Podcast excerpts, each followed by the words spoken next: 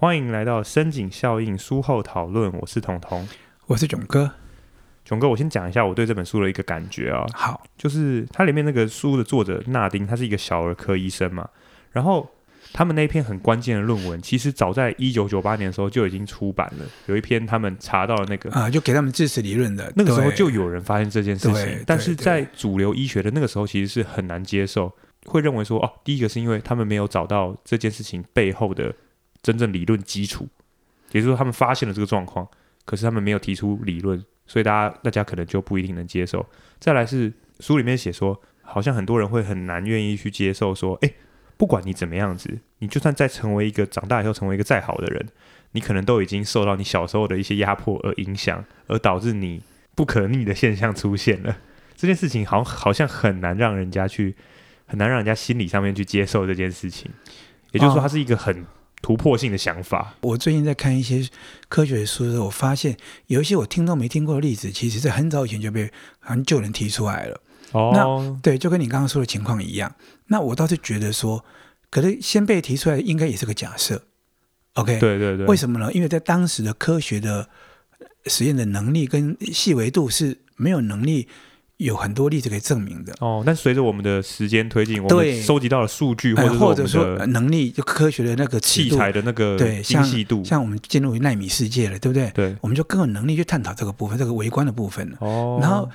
啊，我觉得这个您您刚刚说的那个拉丁医生，这个也是一样。虽然很早以前就有一个这样的推论出来，可是以当时而言，可能不能解决的是因为你知道吗？因为科学要讲变数嘛。以前早期虽然有提出来，可是因为早期医疗体制没有像现在这么健全的情况之下，他们在还没有排除更巨大的因素造成的影响之前，他们其实可能就走不到这一步。对。对，可是现在的医疗因为进步到一个程度以后，他们其实已经明确的知道说，在一个比较巨大的的变异已经被控制掌控之下，哦，对对哎对，居然还是这个样子。哦，哦，那于是他们才会有能力去，因为这个基这个背后的基础，才有办法去找到更多能够说服别人说这是实证，对。它并不是因为医疗体系的问题，并不是因为一些我们显而易见的巨大的原因的问题，好、而是因为其他问题。哦，它其实，所以其实它就是一个层层相扣，就是要有前面的人提出那些假说，然后有渐渐累积一些数据，直到说我们有一些能力去验证它的时候，它就会串起来变成一个可以去验证的模型。对啊，因为其实所有学问基本上都是后出转精嘛。哦，哎，对对就是越后面的人，其实或者我们就说那一句老话，就是我们在踩在巨人的肩膀上嘛。对对对对，那前面的人提出来，就等于是垫高了肩膀的高度嘛。那后面的人站在肩膀上面，当然就会看得更清楚一点了。对。那这本书你有没有比较有印象的那个例子跟故事？书里面用一个比喻，这是最常用的比喻嘛，就是说，当我们遇见在森林里面遇见熊的时候，我们肾上腺素的发分泌啊等等之类，，为了为了让我们有那哎，那个个压力紧张感、压力本身其实是增加我们呃逃离危险、哈活命的机会，对。对对对。那所以呢，我们那个时候其实是一件正向的事情嘛。对，但是它里面提到是说，可是通常我们遇到熊，我们如果逃命成功以后，回到我们自己安全的山洞的时候，我们那个原先的压力系统就会解除嘛。好、就所谓的回馈意志嘛，哈、它会解除嘛。那解除以后呢，我们身心又可以恢复原来的状态嘛。OK，那可是深井效应会提到一个问题，就是他们发现很多人的问题是熊就在家里，对也就是说，你不止在外面森林会遇到熊，你回到家里面是跟与熊生活在一起像那个有一个性侵的故事，啊、对，就是呃，我不晓得你有没有跟听众介绍到，就是啊、他们的病患里面，他们一开始让他们发现这个问题、怀疑这个问题的，就是因为有两个病患减肥明明很成功，哦后面一直失败。啊、减肥很成功到让他很赞佩的地步，然后可是过一段时间以后，马上复胖，甚至更胖。哦，对对对，那其中还有一个还还是在不自觉的状态之下，呃，白天生活都还是很还是很节制，可是隔天醒来又发现他的厨房乱七八糟，显然有煮过东西的痕迹。OK，那后来他发现是他自己梦游起来煮东西吃。对，那这两个例子印象深刻，是后来他们调查发现，这两个人熊就在家里，一个是小时候被祖父性侵过，一个是小时候被自己的父亲性侵过。哦，然后呃，他们可能已经从小跟这个压力系统为伍，所以他们已经养成习惯，是把自己吃胖才是让自己比较免于受到侵犯跟伤害的的一个保障。对，对就是说他面对家里有熊的状态，他是选择用这样的方式。那简简简单讲，就是他的压力系统一直没有解除过。对，啊，压力系统人如果长期持续在一个压力状态之下的话，呃，不要说是小孩了，大人恐怕也会受不了。对，对，那何况是森林效应提到是啊、像这些例子，他们其实是从很小的时候，其实就在受到这个压力系统长期压力系统的迫害了。对。那我自己有一个比较印象深刻的例子，就是说他提到了他几个医疗的案例，就是他去实际上去怎么样帮助这个病人。他是有一个一个妈妈跟小孩啊，然后他们就是母女关系非常的不好，也就是说妈妈可能有点产后忧郁，嗯，那小孩也这样在这样的压力下就有点生长迟缓，所以这位纳丁医生他对那个孩子的家庭是等于说是对症下药，他是从调整孩子的睡眠习惯开始，嗯他并不是说哎。你这个小孩有一些问题，我就帮你去医治。没有，他去调整小孩的睡眠习惯，去教说，哎，你要怎么样子引导小孩，呃，睡前要先洗洗个热水澡啊，按摩放松啊，然后把小孩的退睡眠习惯调过来，连同母亲的产后忧郁症也一起处理，再引入心理师跟社工师的资源一起进来，最后他是成功处理好一家人的关系，小孩最后也能够健康生长，母亲也也逐渐懂得怎么样跟这个小孩去相处，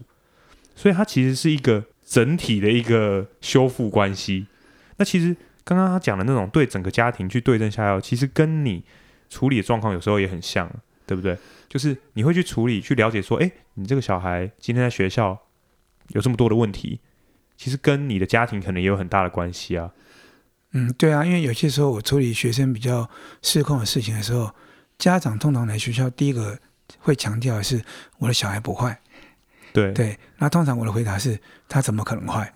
？OK，那就是我想，就是我们在其他的节目有提过，就是呃，本身小孩子没有坏的，或者我们说人其实没有坏的，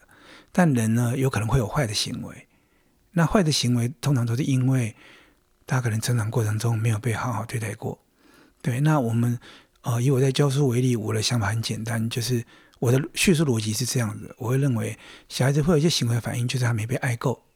对哦，负面的行为就是他没被爱够。那在没被爱够，以生理效应来看的话，就是呃，他没有一个足够关怀的系统，让他能够放确定可以安全，然后放下他的压力机制。对对，那我觉得这些相通的。对，所以你刚刚说、啊好像差不多，好像是一样的方，法，好像是同一件事。哎，对，其实是同一件事情。那我会觉得，如果今天我们希望能够帮助我们身边那些从小曾经受过伤的人，哦，让他逐步恢复比较健康的状态的话，那其实最好最好的方式就是爱啊。当你能够爱到他的时候，你就会得到他的信任。那同时，他面对你的时候，他会他才会有充分的安全感，他才有可能放松他的压力机制。所以我们在教育现场，常常也会发现，有些小孩子抓起狂来的时候，可能六亲不认。对可是如果有一个他认同的一老师出现的时候，他可能只有在面对这个老师的时候，会不管情绪多激动，都能够立刻的把情绪压压抑下来，然后放松下来，然后好好讲话。就是你遇到的状况，也就是，我以前有些同学，可能现在是我的好朋友，以前抓起狂人的时候，可能已经要大开杀戒了。哈，是啊，对，在那个现场，在那个当下，可能已经逐渐失控了。是啊，是啊，对然后你出现的时候，可能可以压制这个情况，旁人看可能以为说，哎，你镇压了这个现场，实际上是你跟他之间有了某种的 心灵交流。对啊，这种事情常有啊。曾经你你们有个高中部的学长要去要去砍杀一个教官，也是路上碰到我，他才停下来的。那个教官可能一辈子都不会知道，其实我可能救了他一命。对对，你们你们因为你们的学长长得非常快，他如果要动手，大概那个教官大概负荷不了。对，其实这种例子常会在教育现场发现，就是我其实做的并不是压制吧，应该是长期来互动关系，他我已经获得他的信任了，所以当他面临他面对我的时候，他会呃比较习惯的、自然的先放下他的压力机制啊、然后能够恢复到一个比较平稳的常态来跟我沟通。那对对于这种家庭环境里面属于比较复杂情况的小孩，你能够做的，其实除了你刚刚讲的，就是说给予他爱跟信任感。那对于他处理他面对自己家里那一块的话，这个其实就会很复杂哎，这个怎么办？呃，这个东西我的想法其实很简单，就是就像刚刚我们提到那个例子，那个妈妈自己本身也需要有足够的睡眠，有足够的哦，我们说所谓的释放压力的一个时间。家长本身对对对，他才有可能比较好的方式去对待小孩。对，所以反过来，小孩也是一样。如果今天刚刚你提到说，他要用什么方法去面对他家里的一些压力的话，恐怕第一个要件还是小孩子本身还是需要有，呃，假设熊就在家里，对，假设是这样，那小孩子恐怕要在家以外的地方有一个他另外一个安全的山洞。对，哎，那等到他能够压力系统放到够低，或者我们这样讲好了，就是，呃，那我们刚刚讲的例子，基本上就是从小受了伤嘛，因为熊会带来伤害。那如果他能够先放松，让自己有不用害怕受伤的时候，简单简单讲就是被爱到了。然后再来呢，他如果又有能力，因为被爱到被爱到，然后久了久而久之，他就理解说，其实即便碰到那些伤。他其实事实上都可以有机会修复跟疗伤的话，那或许在他成长过程中，他会开始渐渐变成有力气。等到他有力气，能够照顾好自己的时候，这个时候我们才有可能去跟他谈论说：，那你有没有开始有力气去照顾原先那些可能伤害你的人？因为同样的理由，那些会伤害你的家人，他一定也是很有伤的。对他可能也是从小熊就在家里。对，他是一个代代相传的压力。对啊，他之所以伤害你，恐怕也是因为他属于长期受伤的状态。他其实我们常常会感觉到，很多时候就是自顾不暇啦。对对，就是其实很多感情关系都很可惜，尤其是亲情。亲情理当是要渴望爱对方的，但很多人甚至有些父母表现的很无情，恐怕那些背后都是因为他们是处于一种极度的自顾不暇的状态。对他觉得他该爱你，但他真的已经就是状态不是很好。对啊，有的人因为这样自我冲突久了以后，就干脆发狠说：“那我就不要在乎你，对就好啦。”哦，这个时候其实某个程度，他可能目标目的不是为了伤害你，而是非常卑微的想要自保。对他真的处理不来了。对，可是这个自保通常也没有用，原因是因为呃，如果我们不我们不是只讲生减效应，我们讲的是说爱的话。他其实要爱到你，他才会有价值感。对对，但是他又没办法，所以即便他后来为了自保否定否定彼此的关系的时候，其实某个程度对他而言也依然是一种伤害。对他自己来说也是一种否定，他这个冲突感还是每天在发生。对，所以所以我我想从身影效应，我们可以进一步去讨论的是，有时候熊不一定只有在家里，有时候熊就在你心里。对，刚刚说那个例子就是熊就在你心里，什么意思？伤害你的人就是你自己。对，那个时候你就那就更可怕喽，因为熊如果在家里，我们刚刚说过了，如果家以外有个安全的山洞，例如说你的班上啊，对对对对，例如我的学生呃心情不好想死来找我，OK，这个你可以说他有个避风的山洞，对不对？可是如果熊就在你身上呢，那个张牙舞爪伤害你的人就是你自己呢。例如刚刚说的，明明很想爱，明明觉得自己应该要爱，很渴望爱，可是却因为自保而没没有能力爱，于是就否定爱。这个否定的同时，就是否定自我，就是自我伤害。那个时候，熊就是自己了。好，那我们今天这本书就讨论到这边啊，这是一本好书，欢迎大家啊，欢迎大家呃去看，其实应该会得到很多收获。对，好，谢谢大家，拜拜，拜拜。